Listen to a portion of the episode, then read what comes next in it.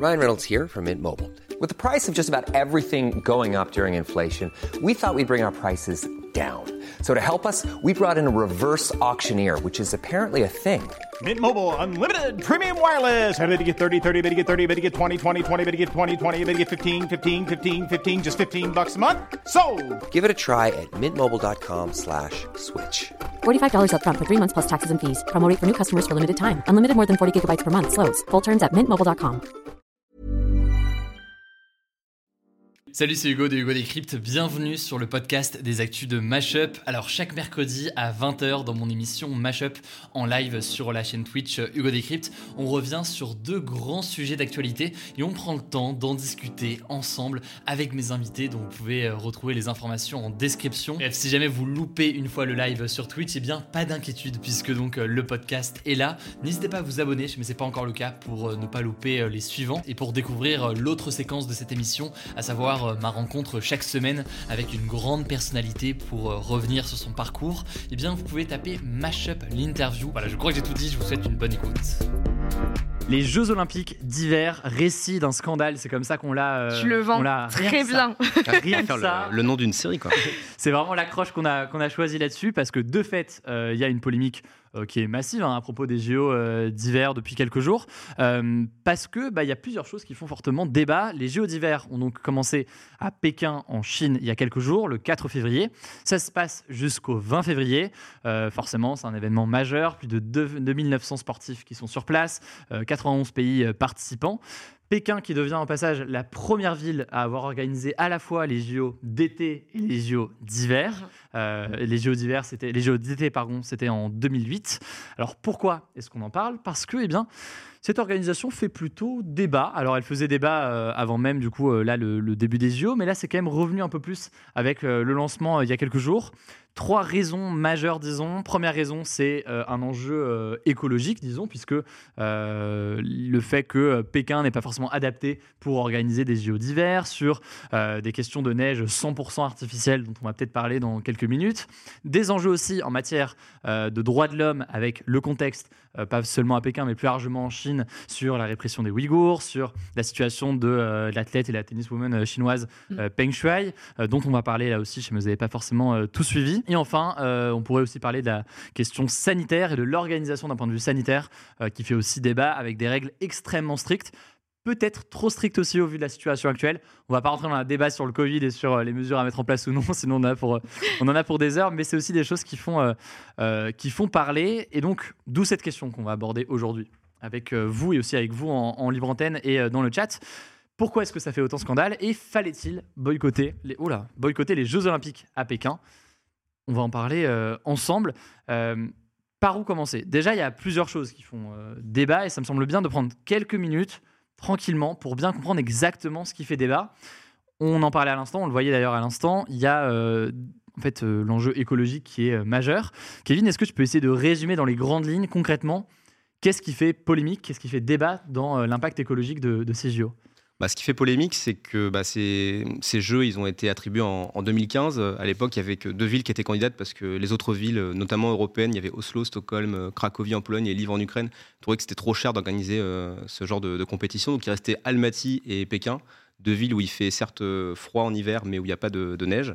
Et donc, euh, finalement, c'est Pékin qui a eu, euh, cela, euh, qui a eu les JO. Et le problème de Pékin, bah, c'est que c'est une ville qui a 44 mètres au-dessus du niveau de la mer, où il y a certes, il fait très froid, mais il n'y a pas de neige. Et donc, la question se posait de cette neige artificielle. Et c'est vrai que c'est les premiers Jeux qui ont lieu avec 100% de neige artificielle. Et il y a d'autres questions aussi qui se posent, parce que Pékin, c'est une ville qui est extrêmement peu polluée, notamment mmh. par rapport à la pollution de l'air.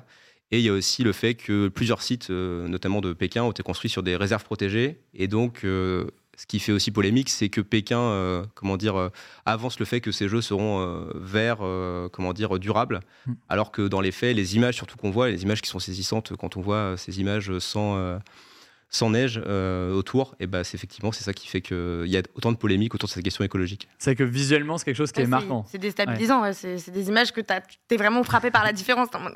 Ce qui est assez bizarre, et donc ouais, tu, parlais de, neige 100% artificielle, euh, c'est la première fois, c'est l'équivalent de 185 millions de litres d'eau qui doivent être utilisés pour euh, permettre euh, tout ça. Sachant que la neige avait déjà été artificielle, pour mettre un peu de contexte, dans d'autres euh, JO d'hiver. Il y a eu, c'était près de 80% de neige artificielle à Sochi, donc en Russie, en 2014, 90% en Corée en 2018. Donc c'est des choses euh, qui euh, arrivent. D'ailleurs, ça pose quand même des questions. euh, Ouais, moi, j'ai pas le contexte après sportif exact de, de- de tout ça, mais en sachant que, enfin, déjà la plupart des sites, comment dire, de ski alpin, il y a déjà beaucoup de neige artificielle. Enfin, aujourd'hui, sur les différents sites qui ont déjà fait les JO depuis les JO, ça a commencé en 1924. Ouais. Sur les 25 villes, t'en aurais plus que 10 qui pourraient véritablement les organiser dans des bonnes conditions. Il y a même des sites en Norvège où c'est classé euh, à risque. Mais à mon avis, ce qui fait vraiment euh, comme la problématique au niveau de, de Pékin, c'est vraiment d'avoir ce 100% de neige artificielle et que parfois tu as vraiment des paysages où tu as de la neige et à côté tu as des montagnes qui sont totalement sans neige. Quoi. Et, et l'aspect symbolique aussi euh, du truc qui peut être assez, euh, assez étonnant de voir des images pareilles qui, sont, qui sont particulières. Et, et donc, ouais, il y a le contexte plus large de pollution de l'air aussi que, que tu évoquais sur, sur Pékin. Quand bien même d'ailleurs des efforts auraient été faits, on parle de filtres à carbone, je ne vais pas rentrer dans les détails qui auraient été installés. Il y a eu une sorte de reprise de la pollution à la veille des Jeux, ce qui a forcément euh, relancé les débats et les discussions sur, euh, sur tout ça. Euh, au passage, c'est intéressant de voir que du côté de Pékin et donc en, réponse à ces critiques d'un point de vue environnemental, on explique que l'intégralité de l'électricité consommée est d'origine renouvelable selon la Chine. C'est des milliers de panneaux solaires et d'éoliennes qui auraient été installés pour permettre notamment le suivi de tout ça. Mais la polémique reste présente malgré ces, ces, ces éléments qui ont été apportés par, euh, par la Chine. Quoi. Ouais, c'est ça tout à fait. Et puis, euh, ouais, non, il y a d'autres éléments qui sont mis en avant pour dire que ces, ces jeux sont, sont durables, mais je pense que c'est le poids des images qui parle le plus que, effectivement, ces éléments de communication où personne euh, n'est dupe. Quoi. Je sais pas si vous, ouais, ça, ça dit badant euh, dans le chat. euh, visiblement, c'est des images qui ont, bah, qui forcément sont fortes euh, Mhm. pour appuyer aussi un message de ce type-là sur la question de l'impact euh, écologique. Et d'ailleurs, je serais curieux de savoir comment sont désignés. euh, donc, on a dit que Pékin est une ville candidate, mais quand- qui décide concrètement euh, que c'est Pékin qui va organiser euh, ces JO et quels sont les critères à prendre en compte? Et est-ce que euh, les critères, notamment, Bah, en, en fait, ouais, c'est donc c'est le CIO qui, euh, qui Le désigne Comité international olympique. Et en fait, il y a des villes qui se prennent candidates. Et au, au niveau de ce Comité international olympique, tu as les différentes fédérations nationales qui sont présentes, donc France, Allemagne, Norvège, etc. Et qui après votent pour l'organisation de ces différentes villes. Mais c'est mais c'est vrai que de plus en plus, le CIO, par rapport aux Jeux olympiques d'hiver, euh, du fait du réchauffement climatique, euh, malheureusement, euh, ils prennent moins en compte cette question de neige. Eux, Mm. pour euh, ce qu'ils prennent en compte, c'est la question euh, bah, qui, La- photo est. Ouais, propre, c'est- passage, pour, euh, ouais, c'est c'est à Pékin, c'est fait sur un ancien site, indu- un, un ancien site industriel. Et c'est vrai que c'est, euh, bah, tu vois, ouais, tu vois une piste de ski pour faire toutes les épreuves de, de big air et de ski freestyle. Et Ouais. derrière, tu as ces, ces grandes cheminées, donc c'est vraiment euh, presque un peu apocalyptique Ouais. comme image. Et euh, ouais, pour revenir sur l'organisation, finalement, le CIO, ils veulent plus des villes où il fait froid que des villes où il neige. Et la Chine, d'ailleurs, se targue aussi de faire, euh, bah, on est la- première ville à organiser des jeux sans neige et de montrer, en, en- de montrer qu'ils ont comment dire, une valeur technologique euh, à montrer par rapport aux autres. Mais après, c'est vrai qu'à l'avenir, euh, bah, j'espère que pour 2022, on, on aboutira à Ouais. quelque chose d'autre pour les, pour les prochaines éditions. Quand même. Si on avance, il y a donc l'enjeu écologique. Euh, On passe en revue rapidement les autres enjeux avant de rentrer dans le cœur du débat euh, sur cette question du boycott euh, ou non. L'autre enjeu important, c'est bah, la polémique autour des droits de l'homme qui ne sont pas respectés par la Chine de plusieurs façons. Et donc, je ne sais pas qui veut résumer les grandes critiques ou les éléments là-dessus, mais il y a. Il y a la question euh, des Ouïghours, il y a aussi la question euh, de Peng Shuai qui revient plus récemment, mais je me c'est deux choses qui n'ont absolument rien à voir et Mhm. qui rejoignent des Bah, qui problématiques. résume quand même bien euh, des problématiques de Ouais. respect des droits de l'homme et des droits humains en Chine qui sont euh, Ouais. dans les deux cas euh, pas beaucoup respectés parce que d'un côté on a les Ouïghours qui sont quand même une communauté minorité euh, musulmane en Chine qui est euh, bah, alors euh, évidemment il y a des enquêtes enfin tout ça c'est plus que du enfin ce que la Chine défendait comme un complot on va pas se mentir mais qui a été démontré par les médias euh, comme étant une vérité c'est-à-dire bah, de l'exploitation de l'enfermement dans des camps des violences sur les femmes et les enfants aussi enfin euh, un génocide, c'est un terme qui a été utilisé dans, ouais. dans certains cas. donc, y compris par l'Assemblée nationale en France, avec des députés qui ont voté, c'est de reconnaître ce qui se passe avec les Ouïghours en Chine comme un crime contre l'humanité et un génocide. C'était ce terme qui était euh, l'élément qui avait fait euh, débat et qui a donc euh, été voté par l'Assemblée nationale française. D'autres pays aussi le font. Donc il y a la question des Ouïghours, euh, il y a la question aussi de Peng Shuai. Je sais pas si toi tu as suivi. euh, si si ouais c'est ouais. une, une athlète il me semble Ouais. chinoise qui Ouais, une joueuse de tennis. ouais. comment. Joueuse de tennis, ouais. Ok, et bah elle a été, euh, il me semble qu'elle a, je, je sais plus exactement ce qui s'est passé, euh, ce qu'elle elle a dit à ce moment-là. Euh, Elle avait, en gros, elle avait, euh, comment dire, elle avait accusé un ancien responsable du Parti communiste chinois de l'avoir violée.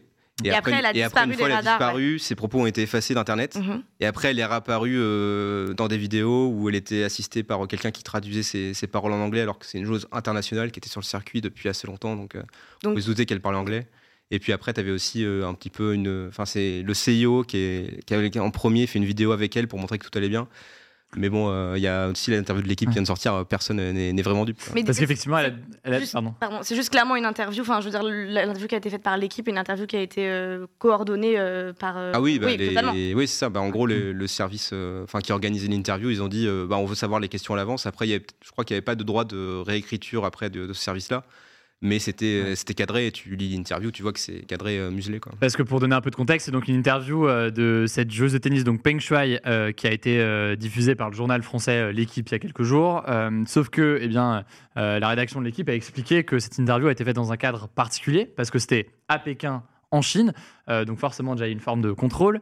Peng Shuai était toujours entouré, euh, était entouré en fait pendant toute l'interview par euh, des personnes qui, euh, on peut l'imaginer, étaient euh, des personnes du gouvernement chinois ou des autorités euh, chinoises. Et elle a dit que finalement, non, elle n'avait pas, euh, euh, elle n'avait pas accusé un ancien dirigeant chinois de viol, que c'est pas des propos qu'elle avait prononcés. Bref, une contradiction totale avec les propos qu'elle avait tenus euh, avant, euh, ce qui montre bien une volonté de contrôle de la Chine et de faire en sorte de la, euh, de la maîtriser. Et elle, elle- est euh, euh, clairement sous pression, euh, sous pression là-bas. Quoi. Donc, euh, il y a la question de- des droits de l'homme qui est importante. On pourrait en parler d'ailleurs de d'autres d'autres sujets, mais rien que ça, ça fait, euh, ça fait beaucoup. Et enfin, j'avance quand même. On peut parler de la situation sanitaire. On ne va pas rentrer dans les détails euh, sur l'organisation concrètement des, euh, des, JO, euh, de- des JO de Pékin en ce moment avec la situation sanitaire, mais il y a pas mal de choses qui ont été dénoncées, des règles extrêmement strictes, que ce soit pour les athlètes, que ce soit même pour les journalistes, qui ont accès à très peu d'espace en Mm. fait au sein de ce village olympique, notamment, soi-disant pour des règles sanitaires, mais il y a aussi du coup une forme de, de parquage des, des journalistes qui ont peu d'espace et peu de lieu pour forcément faire leur travail. Tout ça fait que donc ces JO font polémique. Une fois qu'on a posé ça avec les éléments qu'on a ici, sujet majeur qu'on peut se poser, et je vais la poser à vous, et après je vais la poser aussi à vous dans le, dans le chat ou, euh, en libre antenne si vous voulez intervenir. Est-ce qu'il faut boycotter, selon vous, ces euh, Jeux Olympiques d'hiver? Ce qui pose après plusieurs questions. Qu'est-ce qu'on entend par boycott? Mais qu'est-ce que vous en pensez déjà pour commencer? Bah, ça dépend ce qu'on entend. Enfin, ça dépend ce que- qu'on cherche avec le boycott en fait. Euh, Parce que le principal boycott qu'on a entendu, c'est le boycott euh, diplomatique des, États-Unis, euh, de l'Australie, enfin pratiquement des, alliés des États-Unis. Et c'était sur la question des, des Ouïghours et du respect des droits de l'homme. Mais après, euh, finalement, on s'est rendu compte que de par enfin, l'agenda international extrêmement tendu entre les États-Unis et la Chine, c'était peut-être pas que la question des Ouïghours qui était derrière ce boycott. Et puis un boycott diplomatique, finalement, euh, la cérémonie d'ouverture, on en a plus du tout entendu parler et, euh, et on a vu que, enfin, s'il faut, on voulait vraiment faire avancer cette question du respect des droits de l'homme par rapport aux Ouïghours, il faudrait, je pense, faire un, un boycott total, mais pas que des JO, euh, même au niveau des relations commerciales, etc. Mm. Mais euh, la plupart des pays peuvent pas se le permettre, bah, dont la France, parce que bah, la Chine, c'est la deuxième puissance mondiale. Il y a beaucoup d'échanges entre euh, la Chine et la France. Au passage, pour les pays donc, qui ont euh, boycotté, on a ceux qui assument, à savoir les États-Unis, le Canada, l'Australie, la Nouvelle-Zélande, le Royaume-Uni, la Lituanie ou encore l'Inde, qui ont donc boycotté diplomatiquement. Ça veut dire qu'il n'y aura pas de représentants, chefs d'État, ministres ou autres ambassadeurs qui seront présents au JO en Chine. Et il y a ceux qui l'ont pas forcément vraiment assumé, mais qui concrètement n'étaient pas présents, notamment euh, les Pays-Bas et euh, le Japon.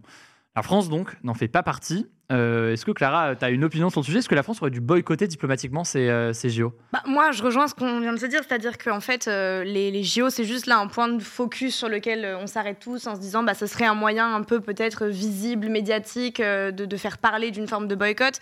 Après, je pense qu'en vérité, si on avait boycotté, ça n'aurait pas changé grand-chose parce qu'il faudrait prendre la question, qui est une question de politique internationale, de façon beaucoup plus large, et se dire que si on veut vraiment agir concrètement sur les droits de l'homme en Chine ou agir concrètement même pour revendiquer des questions de, bah voilà, on l'a dit, logique écologique, logique sanitaire, euh, en fait, il faudrait se poser des questions beaucoup plus larges. Il faudrait avoir un rapport euh, diplomatique avec la Chine complètement différent.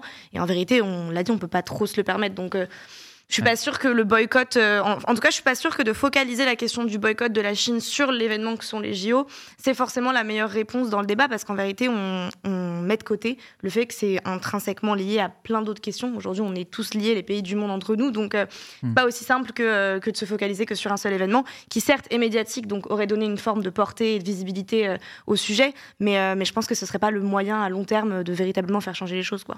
Sachant qu'on a euh, Quentin76 et VaillHS qui disent euh, la France ne peut pas à cause des JO de 2024 en France. Euh, compliqué de boycotter aussi quand on sait que la France organise ses JO dans deux ans. Mm. le contexte serait pas évident en termes de. Même si, en l'occurrence, on parle des JO d'hiver, des JO d'été, donc c'est pas les mêmes. Mais tout de même, au milieu, il y a le Comité international olympique.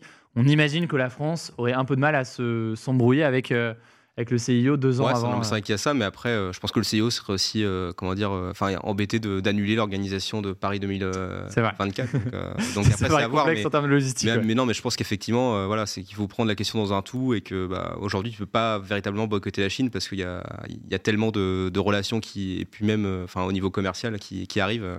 Et Kevin, est-ce que tu as des exemples de, euh, de boycotts majeurs qui auraient pu avoir lieu dans l'histoire et qui auraient eu un impact d'une façon ou d'une autre, d'ailleurs positif comme négatif, euh, sur euh, l'évolution des choses? Ouais, tout à fait. Bah, il y a les JO de 1980, donc c'était à Moscou. Et en Russie En Russie, ouais, tout à fait. Et puis, c'est euh, les États-Unis, donc, euh, qui à l'époque, tu avais la guerre froide, donc les blocs de l'Est, blocs de l'Ouest. Donc, les États-Unis et le bloc de l'Ouest vont boycotter. Euh, là, cette fois, ils vont faire un, véritable boycott, comment dire, au niveau à la fois diplomatique, mais aussi au niveau des athlètes. Donc, les athlètes n'étaient pas présents. C'est ça. Et donc, ce boycott avait, été, avait eu lieu, comment dire, en, en, réponse au fait que l'URSS avait envahi l'Afghanistan.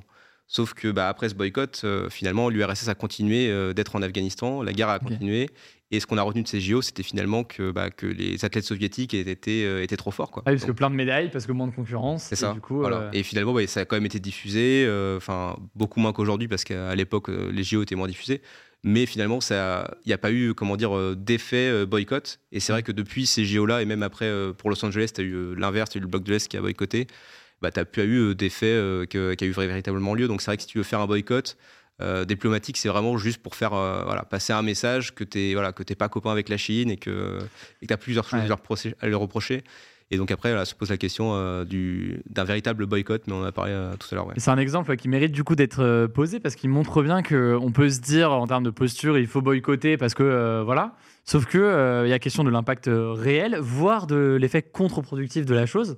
Euh, qui, est intéressant à noter, parce que s'il y a eu des précédents euh, dans l'histoire, ça, ça vaut le coup de se pencher euh, là-dessus. Intéressant de voir aussi que c'est ce boycott-là, ouais, l'aspect sportif, c'est encore une autre dimension et ça pose la question de la responsabilité, d'une façon ou d'une autre, des athlètes. Est-ce que c'est le rôle des athlètes, Clara, je ne sais pas ce que tu en penses, d'aller boycotter pour des raisons politiques un événement? Bah, je pense que là, il y a plein de questions qui se posent. Déjà, je pense qu'il faut rappeler que les athlètes euh, sont pas toujours. Enfin, en fait, tous les athlètes ne sont pas des footballeurs euh, multimilliardaires euh, qui ont mm. forcément énormément de pouvoir, énormément d'impact. c'est souvent des gens qui se sont préparés depuis très longtemps, très tôt, très jeunes. Donc, pour moi, c'est compliqué d'aller leur remettre la faute sur eux parce qu'on peut imaginer que quand on se prépare depuis ses 9 ans et qu'on est prêt pour Pékin 2022, bah, on a envie de se dire qu'on va y aller et qu'on n'a pas forcément envie d'être la victime collatérale d'un choix qui, on l'a dit, va pas forcément être impactant. Et d'ailleurs, je me dis que même pour les athlètes, ça doit pas être super fun euh, quand t'aimes le ski et que tu as l'habitude de skier dans souvent des stations euh, normales de te retrouver euh, à Pékin dans, sur de la fausse neige. Mais bon, non, je pense que en vérité, c'est difficile de dire que le sport n'est pas politique. C'est même impossible de le dire. Enfin, rien n'est pas politique en vérité. Donc mm. voilà. Donc je pense que évidemment que si les athlètes peuvent s'exprimer, qu'ils peuvent prendre la parole a posteriori ou avant, parce que je crois que d'ailleurs on a, ils n'ont pas le droit de s'exprimer. Enfin, en tout cas, on leur a recommandé de pas s'exprimer politiquement durant les Jeux pour éviter des choses pour leur Ouais, il y a eu plusieurs choses, effectivement. Il y a eu euh, des, des, sortes de, de, de conseils qui ont été donnés aux athlètes de ne pas trop s'engager là pendant, euh, pendant les, les Jeux en Chine, ou plutôt d'attendre de quitter le territoire pour pouvoir éventuellement s'exprimer. C'est déjà le cas dans, dans, les différents Jeux Olympiques, mm. mais là c'est vrai que ça arrange bien la Chine d'avoir cette règle olympique qui fait qu'il n'y a pas de, de, politique euh, aux Jeux Olympiques. Parce que cette règle, juste pour que tout le monde la, la connaisse, c'est donc une, une, règle ou une consigne qui a été donnée par le Comité international olympique qui a dit en gros, les JO, ça doit se tenir en dehors eh bien, du monde, de, de la politique. Et donc, euh, ça, il interdit d'une certaine façon les athlètes de s'engager politiquement durant euh, les compétitions. Est-ce que c'est complètement euh, possible voilà. On peut un peu se demander si ça a une forme de pertinence de dire que bon, pas qu'on ne peut pas être politique alors que c'est un événement bah, éminemment politique. C'est déjà, un choix politique déjà de dire tu dis que c'est pas politique. dire que c'est pas politique, c'est un choix politique, c'est clair. Il y a un peu de ça. Et du coup, ouais, c'est des consignes qui ont été données. Est-ce que pour vous, dites-moi un peu dans le chat, est-ce que c'est c'est le rôle des athlètes typiquement là dans le cadre des JO d'hiver d'aller boycotter un tel événement. Et c'est vrai qu'il y a eu des réactions, il me semble, d'athlètes, euh, il me semble notamment Martin Fourcade, je vais essayer de retrouver ça. Qui, a dit euh, il faut qu'on se retrouve, euh, c'est le moment. Et en fait, je le comprends. Enfin, je pense que même pour les athlètes, c'est des événements très attendus. Je pense que le Covid a créé une peur que ça n'ait carrément pas du tout lieu. Mm. donc je me dis que oui, très clairement, finalement, c'est peut-être pas à eux d'avoir cette décision-là. Et encore une fois, il y a cette idée de visibilité médiatique qu'ont les athlètes qui peut donner l'impression que leur impact ou leur parole va être plus grand. Et, et, je pense que très clairement, on peut attendre des athlètes et des sportifs qui s'expriment sur des sujets de société, puisque évidemment ils ont un impact. Euh, après, dire que ça aurait été à eux de se refuser à y aller alors que la France euh, était prête à le faire, euh, je suis pas sûre que c'est forcément la meilleure chose pour eux, Ouais. ni pour nous d'ailleurs. Non, a- et puis euh, aussi le, le fait est que, comme tu, le- comme tu le rappelais, euh, quand il y a les athlètes qui participent aux Jeux Olympiques d'hiver, c'est pas des footballeurs euh, Hmm. multimilliardaires, ils attendent ça depuis 4 ans, ils se préparent. C'est Parfois, pas toujours leur métier. parfois c'est ils sont pas, ils sont pas métier, ouais. professionnels, donc du coup après il y a un enjeu de performance aussi de sponsors de pouvoir en vivre. euh, donc c'est peut-être pas forcément à eux de prendre euh, la décision, même s'ils peuvent avoir des opinions politiques, ça c'est tout à fait normal. euh, Enfin chacun a des opinions politiques, mais après c'est aussi aux instances de. Oui, tu de se suis ta bouger, quoi. fédération, tu suis ce que Ouais. la France te dit, donc. euh, Et sur euh, cette question du boycott, c'est intéressant de voir que même euh, l'ONG de défense des droits de l'homme, Amnesty International, elle-même dit que le boycott des événements sportifs n'est pas forcément euh, la chose la plus efficace ou la meilleure solution, que ce soit d'ailleurs un boycott diplomatique ou un boycott total. Ce qu'on voit d'ailleurs au vu de ce qu'on a discuté jusqu'ici et de ce qu'on a vu sur là, les JO d'hiver, c'est que l'impact au final est assez limité. Dans le cas là, des États-Unis, par exemple, qui n'étaient pas présents, ils n'étaient pas présents. Là, on en a parlé ici, mais est-ce que ça a vraiment un impact ou une évolution sur la situation? Je suis Ouais. pas sûr que ça gêne vraiment euh, la Chine, quand bien même c'est les États-Unis. Il faut aussi le voir, les États-Unis ils boycottent, mais ils ont peut-être d'autres raisons aussi de boycotter dans la situation Mhm. actuelle. Y a- C'est pas juste une question de droits de l'homme, on, on peut l'imaginer, avec euh, bah, des, des tensions économiques, notamment, euh, mais pas que entre euh, Bah, Euh, ça, les États-Unis et la Chine, regardes le- la liste, enfin Canada, Australie, Royaume-Uni, euh, il y, a- Ouais. chaque fois d'autres euh, griefs avec la Chine. euh, Enfin, Australie, euh, il y, a, il y a ce qui se passe au niveau de- du Pacifique. euh, Ouais. Royaume-Uni, tu as la question de avec l'alliance euh, donc militaire dont on avait beaucoup parlé nous il y a quelques mois parce que euh, ça nous a fait perdre le contrat de sous-marin Bah, euh, entre ouais. l'Australie et la France.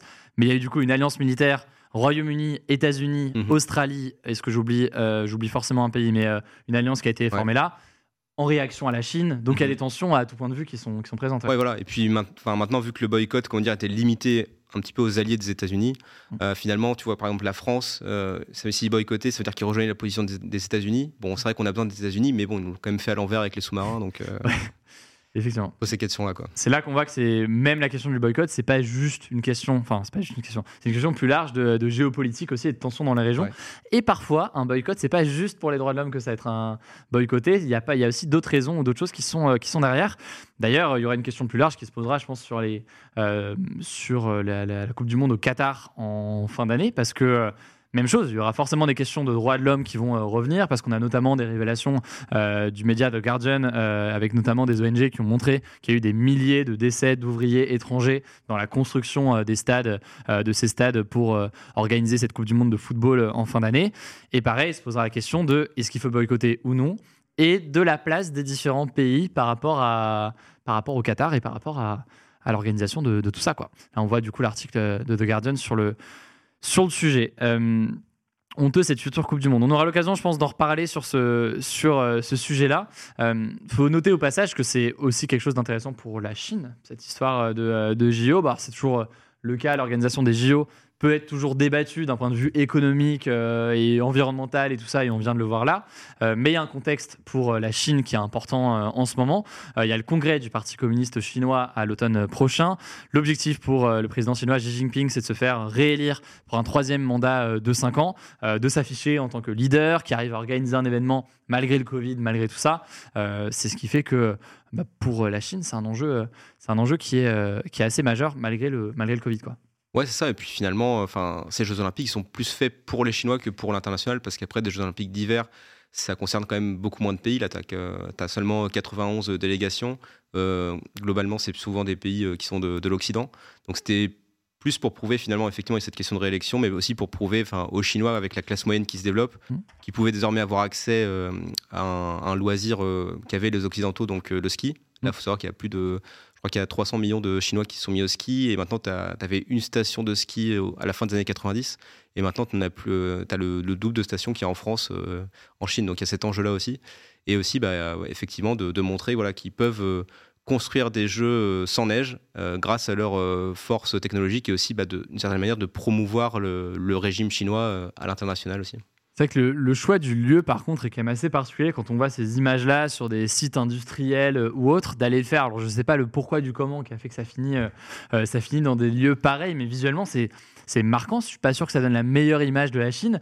Alors, comme tu dis, il y a peut-être l'enjeu technologique qui est impressionnant de se dire que on est au milieu de nulle part, on voit de la neige nulle Mhm. part, mais là, on arrive à avoir une piste où les gens vont faire, vont skier. Mais visuellement, ça donne. J'ai pas l'impression que ça renvoie quand même la meilleure image de, de ce pays et de, et de Pékin quand même. Ouais, C'est- vrai, mais effectivement, c'est bah, bizarre, c'est effectivement ces choix qui ont été faits, même tu vois par rapport à la piste pour la, pour la descente de ski, euh, bah, tu descends euh, la piste, mais autour, tu que des montagnes qui sont euh, qui n'ont pas du tout de, de neige. Quoi. Donc euh, c'est des choix euh, particuliers, mais voilà, ils, ils voulaient, je pense, euh, effectivement, prouver qu'ils pouvaient organiser des, des sports d'hiver. Ils verront finalement euh, par la suite. euh, après, voilà, il y avait des questions dire, vraiment intérieures, et après les questions d'image pour ces JO d'hiver, euh, peut-être que, enfin, ils ont montré effectivement les, les- ces jeux verts, ces jeux durables, etc.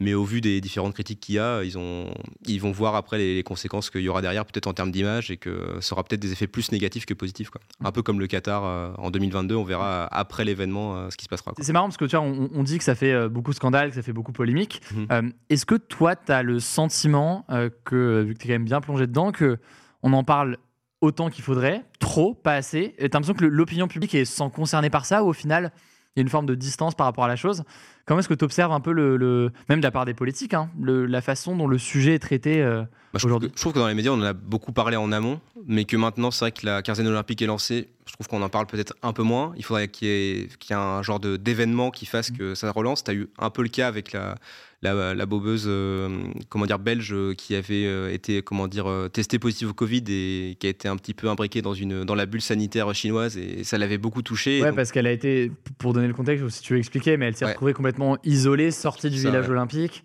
Et euh, une vidéo qui a circulé, c'est ça? Elle Ouais, a- ça, et où elle, a- elle était en larmes parce qu'elle savait pas où elle était, et donc euh, elle se disait bah, qu'est-ce qui se passe, qu'est-ce qui m'arrive, euh, pourquoi on me fait ça?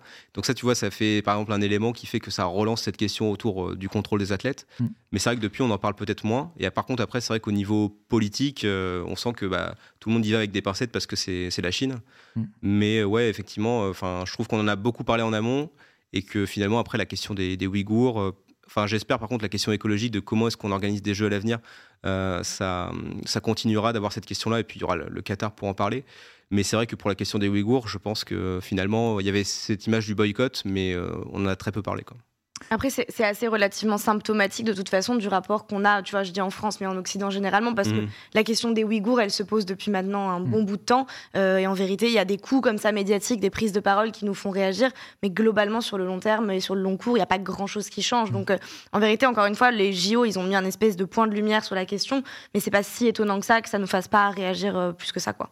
C'est vrai que sur beaucoup de sujets de ce type-là, tu as raison que c'est intéressant d'observer qu'on a parfois des, ouais, comme tu dis, des vidéos euh, qui font, euh, ou des tweets ou des Mm. images qui vont faire des Mm. milliers de retweets et tout le monde va voir, et tout le monde va voir là, typiquement les images de, euh, des JO euh, en Chine, comme ils vont voir peut-être des images euh, des Ouïghours, euh, euh, la persécution des Ouïghours qui ont été révélées par euh, plusieurs médias. Pour autant, est-ce que euh, ça va au-delà de ça? Est-ce qu'il y a des réactions politiques? Pas forcément. Euh, dans le cas des Ouïghours, typiquement, euh, actuellement, il n'y a pas de grosses, euh, de grosses évolutions et ça pose aussi peut-être des questions plus larges. euh. Mm, Ouais, c'est ça, de ouais. surconsommation d'images chocs, du fait que, comme tout passe par les réseaux sociaux, il y a une forme de distance énorme qui est créée en fait entre nous et l'image. Et je pense que c'est un truc qu'on va tous un peu ressentir quand on a été biberonné aux réseaux sociaux. Les images, elles nous touchent plus tant que ça en fait, et on est hyper distancé parce qu'on en a tellement mangé des images chocs. euh, Je pense en particulier sur Twitter où il y a souvent des choses qui euh, finissent par tourner, qui sont rapidement supprimées par les modérateurs, mais euh, il y a eu plein d'images comme ça euh, qui, qui tournent, qui sont choquantes, et, euh, et en fait, on, on- on finit par arriver à encaisser tout ça sans finalement se laisser plus toucher. Quelque part, c'est bon parce que sinon, nous, on serait juste tous extrêmement déprimés, ce qui est déjà quand même pas mal le cas quand on passe beaucoup de temps sur Twitter.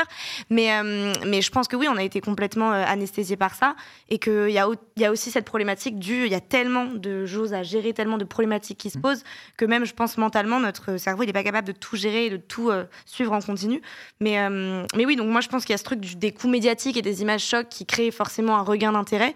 Mais aussi, on se sent un peu impuissant parce que moi, je me dis, euh, qu'est-ce que moi, je peux faire? Euh, Moi, je trouve ça choquant. Moi, j'aurais préféré que ça n'ait pas lieu à Pékin. Euh, mais qu'est-ce qu'on peut faire face à des grandes instances internationales, face à des enjeux géopolitiques qui nous dépassent tous? Donc, il y a aussi clairement une forme d'impuissance. Non, mais c'est ça aussi la question, réelle, hein. c'est que, enfin, comme le Qatar, c'était l'organisation est tombée en 2010 pour 2022, euh, pour Pékin, c'est tombé en 2015 pour euh, 2022, et finalement, bah, c'est sûrement, c'était plus à ce moment-là, même euh, à le Oui. moment de l'attribution, qu'il aurait fallu, euh, peut-être se réveiller, mais ces questions-là, j'ai l'impression qu'elles sont plus présentes euh, maintenant. Après, à voir finalement si, euh, enfin, c'est vrai qu'on est bombardé par ce genre d'image. Est-ce que ça va vraiment nous faire changer quand il va y avoir une attribution en amont d'un tel grand événement sportif? Parce que finalement, le, le sport, c'est juste le, un divertissement comme un autre, mais c'est juste que c'est très médiatique. Mais ça dépend dans quelles conditions est-ce qu'on veut le regarder. Quoi. C'est vrai que le débat doit peut-être euh, commencer avant euh, les JO et peut-être Mm. dès l'attribution. euh, et c'est peut-être là Ouais. qu'il y a- il peut y avoir un pouvoir de, d'action, on va dire, que ce soit des citoyens, que ce soit des, des politiques, pour essayer de, euh, d'influencer tout ça, même si on voit que c'est un sujet parfois qui nous dépasse. Euh, Ça peut paraître parfois un peu Mm. désespérant dans, dans certains cas, mais ça valait du coup, du coup d'en, d'en parler euh, ensemble. Merci pour euh, tous les renseignements là-dessus. Je vois que dans le chat, ça recommande notamment un documentaire euh, précisément sur la question des Ouïghours qui a été euh, diffusé par Arte. Mm. Euh, je suppose qu'il est disponible sur euh, leur chaîne YouTube. Si vous voulez euh, découvrir euh, tout ça, Euh, on a, euh, bah, parfait, c'est affiché euh, en ce moment même. Il y a, euh, j'espère qu'on va pas se faire strike, mais, euh, en tout cas, c'est diffusé. euh, en ce moment même. Très cool. Très bien. Merci beaucoup en tout cas pour vos discussions sur ce sujet. On suivra du coup la suite des JO d'hiver. Ça se termine le 20 février. Donc on verra si sur les 11 jours qui restent, il va se passer quelque chose ou si on va tranquillement se diriger vers la fin de ces JO et on passera euh, Ah, à autre chose jusqu'au- regarder les, les podiums, je pense, ouais, effectivement, mais peut-être qu'il se passera rien ou, ou quelque chose, on verra. Et le sujet reviendra sûrement avec la Coupe du Monde euh, au Qatar, avec d'autres problématiques, mais des problématiques quand même euh, au final assez similaires, simplement à, à l'autre bout du monde. On aura l'occasion, je pense, d'en reparler. Voilà, j'espère que cet échange vous a intéressé. En description, je vous mets euh, des petits liens pour en savoir plus et pour euh, découvrir donc euh, mon format d'interview dans le cadre de cette émission Mashup, interview de personnalités qui soient sportives, journalistes ou encore artistes. Eh bien, vous pouvez taper Mashup l'interview directement sur votre application de podcast. Écoutez, prenez soin de vous et on se dit à très vite.